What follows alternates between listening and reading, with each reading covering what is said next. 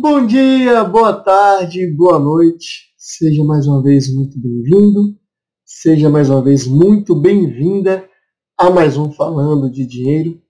Estamos chegando à 15 edição do podcast, nessa retomada do podcast. E para quem não me conhece, sou Rafael, Rafael Carneiro, planejador financeiro, educador financeiro, consultor financeiro, como você queira chamar.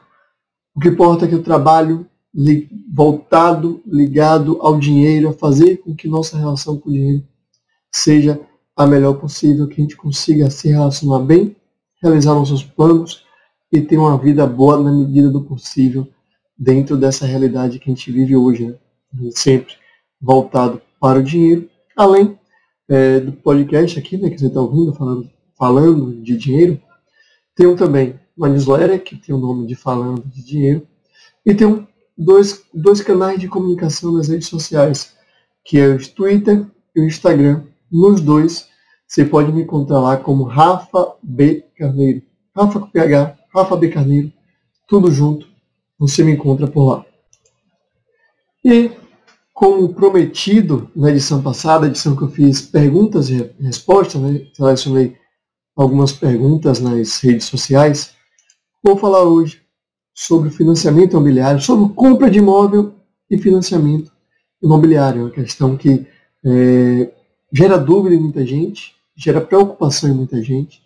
Existem algumas respostas prontas por aí que, a meu ver, não fazem sentido, porque não tem resposta pronta, vai depender muito da realidade de cada pessoa, vai depender muito do momento, dos objetivos, dos anseios. Então, não encaro como algo que tem uma resposta pronta e definitiva.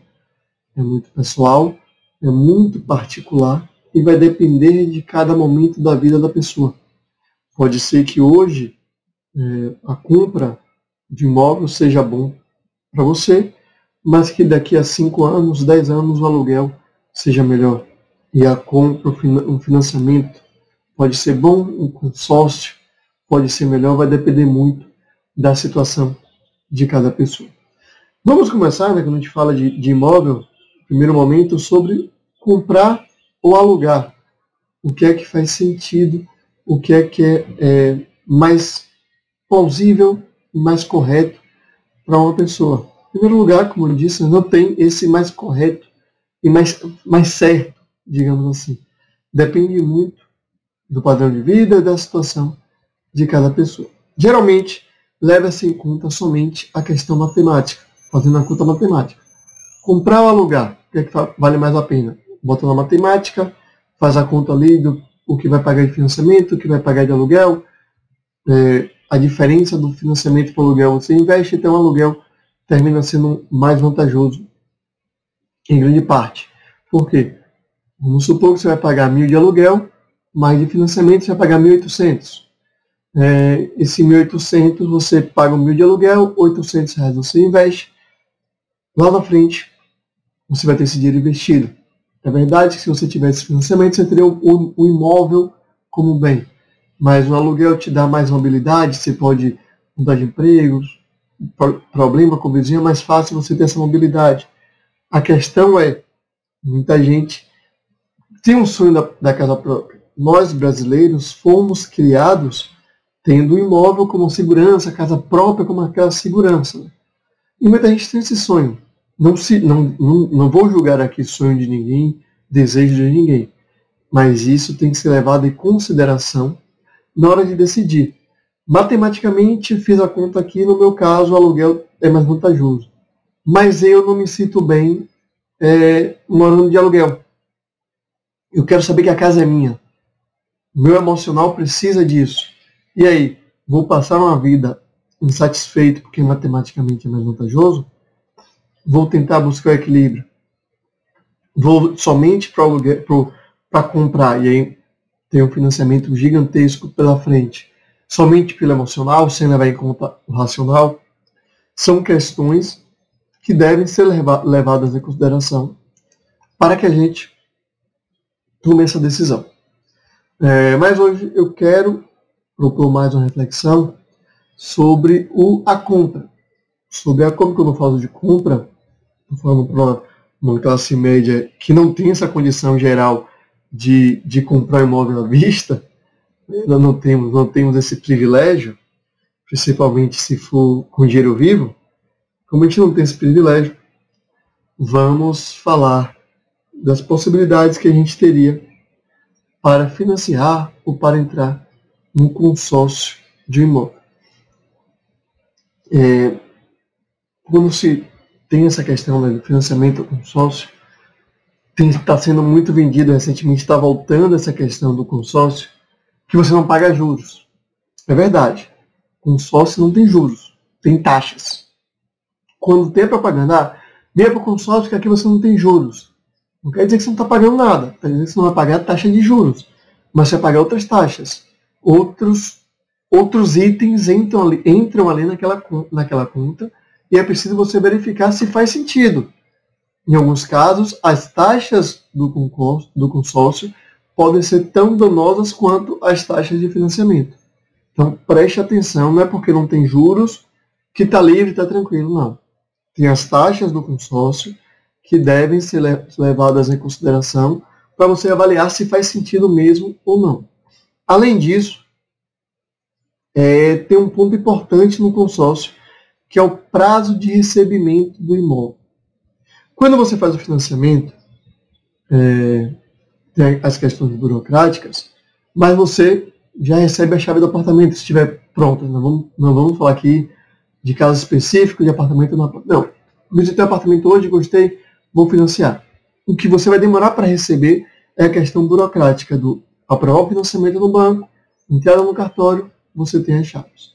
No caso do consórcio, se você não tem o dinheiro, um valor para dar, fazer o lance, um valor para ser contemplado logo, você vai depender da sorte e vai esperar o final do consórcio. E aí, você tem um prazo muito longo, muito longo para receber. Por quê? Você não sabe quando vai ser contemplado, quando vai ter esse apartamento. Se você mora na casa dos pais, menos mal, mais tranquilo, você não está pagando nada ali. Mas se você mora de aluguel, por exemplo, você tem que levar em consideração que enquanto você está pagando o consórcio sem receber a chave, sem receber a carta, sem ser contemplado ou contemplada, você está pagando aluguel também. Então você vai ter duas prestações. Pode ser que nesse momento o que você está pagando aí fique maior do que você pagaria do financiamento. É bom prestar atenção, muita gente não leva isso em consideração. Esse é um ponto a ser, a ser observado. Você vai pagar o consórcio e vai pagar aluguel até você ser contemplado, até você ser contemplado. Faz é vantajoso? Faz sentido?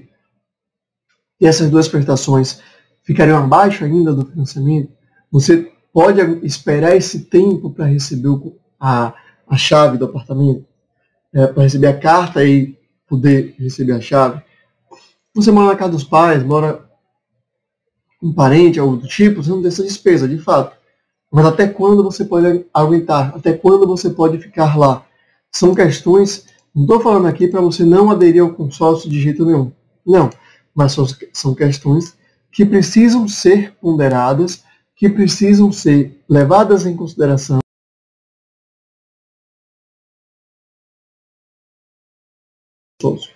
Mas vamos para o financiamento, que é tão criticado, tão mal visto, mas é a forma que a única forma que muitos brasileiros conseguem ter uma casa própria. As pessoas que querem ter a casa própria. Não, mais uma vez, não é certo, não é errado. Mas você tem que saber que no financiamento você está pagando uma taxa de juros elevadíssima. Você está pagando muito mais do que o imóvel vale. Ah, ainda assim eu quero? Não tem problema. Mas você tem que estar ciente disso. Esse é o problema. E aí quando a gente vai para o financiamento. É, tem essa parcela longa e a gente tem a possibilidade de ir amortizando o financiamento para diminuir esse impacto da taxa de juros. É, geralmente, no, no, grosso, né, o, o cenário é paga a primeira, paga a última, paga a primeira, paga a última, paga a próxima prestação e paga a última. Assim você vai diminuindo o impacto dos juros no seu financiamento. Além disso, o mercado de financiamento, no geral, né, na, na, na, o, o, mais comum, que é a tabela SAC, que é o sistema de amortização constante, a parcela vai regredindo. a parcela vai diminuindo com o tempo. Você começa com um valor maior, ela vai diminuindo com o tempo. Uma forma de você é, minimizar o impacto dos juros também é você fixar aquela, o preço, da, o valor da prestação na, no valor mais alto. Por exemplo, começou a prestação de R$ 1.500. Ela vai regredindo, vai chegar com 10, 15, 20 anos, você vai estar pagando 800, 700, vai diminuindo esse valor né, da prestação. É, mas você fixa a parcela em R$ 1.500. Você fez, fez a cotação, fez a pesquisa e viu que cabe no seu orçamento uma parcela de 1.500, você, tem, você entende assim, não, a partir de agora minha parcela vai ser sempre R$ 1.500.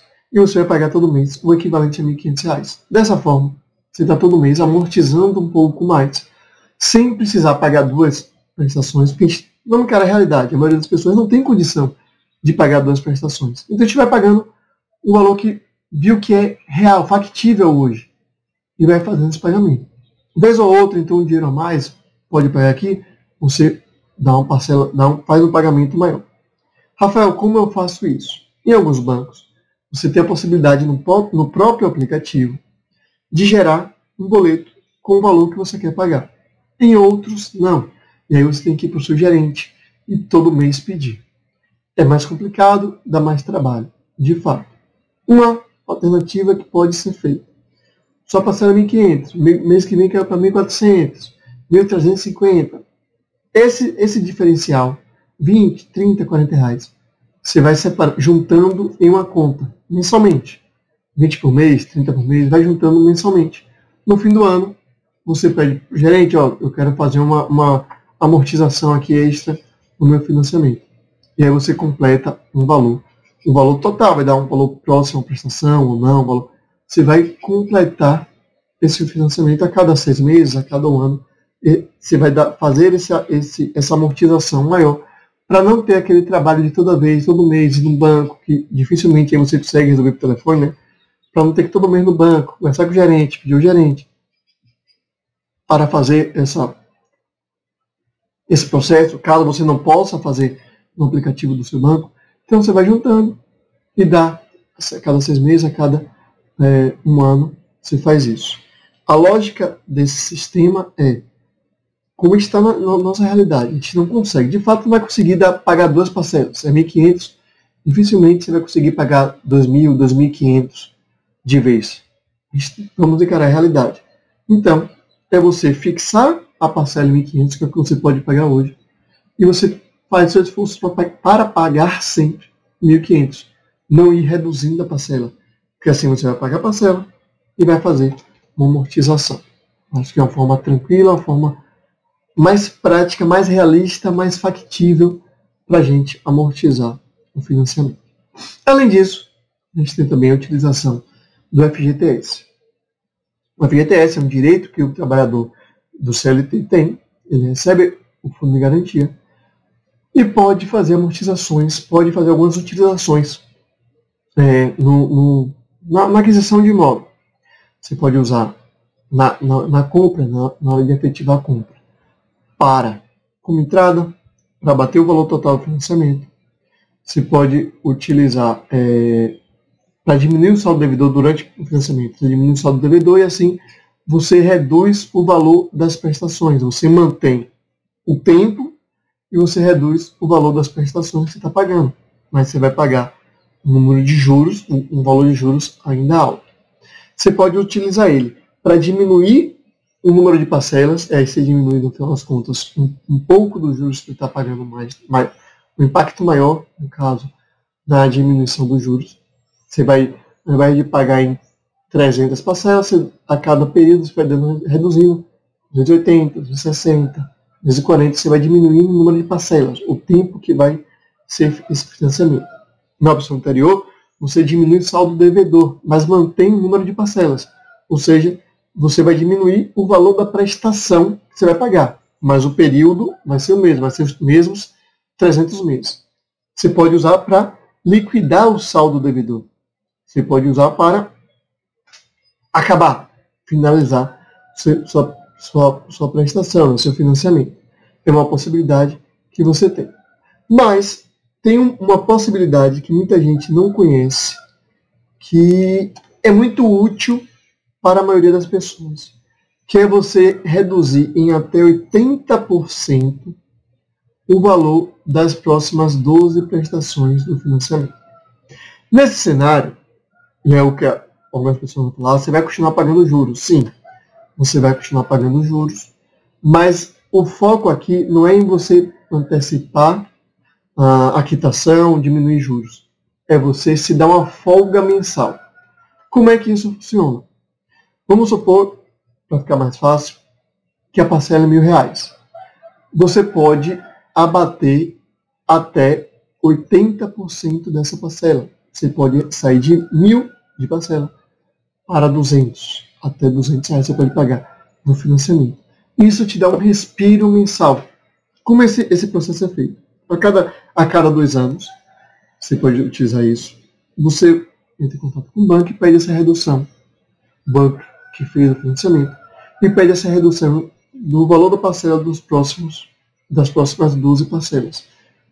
Isso vai te dar uma folga. Ele vai abater do seu FGTS aquele montante. Nesse caso, vai fazer a conta, vai bater 8 mil reais no montante, vai abater esse valor do montante, vai dar 9.600, né? 12 mil de parcela, mais ou menos 9.600. Vai ser abatido e você vai pagar 200 reais por mês do financiamento. Você consegue respirar. Seu mês, seu orçamento mensal ganha uma folga. Ao invés de você gastar mil reais com financiamento, você vai gastar 200. Você consegue organizar as contas de forma mais tranquila. É a melhor forma para eu conseguir diminuir o impacto do financiamento na minha vida? Não, não é a melhor forma. Mas é a melhor forma para você ter folga e evitar dívidas, se você está com orçamento apertado, por exemplo. E é aquilo que eu falei, né? não existe melhor forma para todo mundo. São questões que têm que ser avaliadas caso a caso, que têm que ser avaliadas situação, situação situação, para entender o que você precisa naquele momento.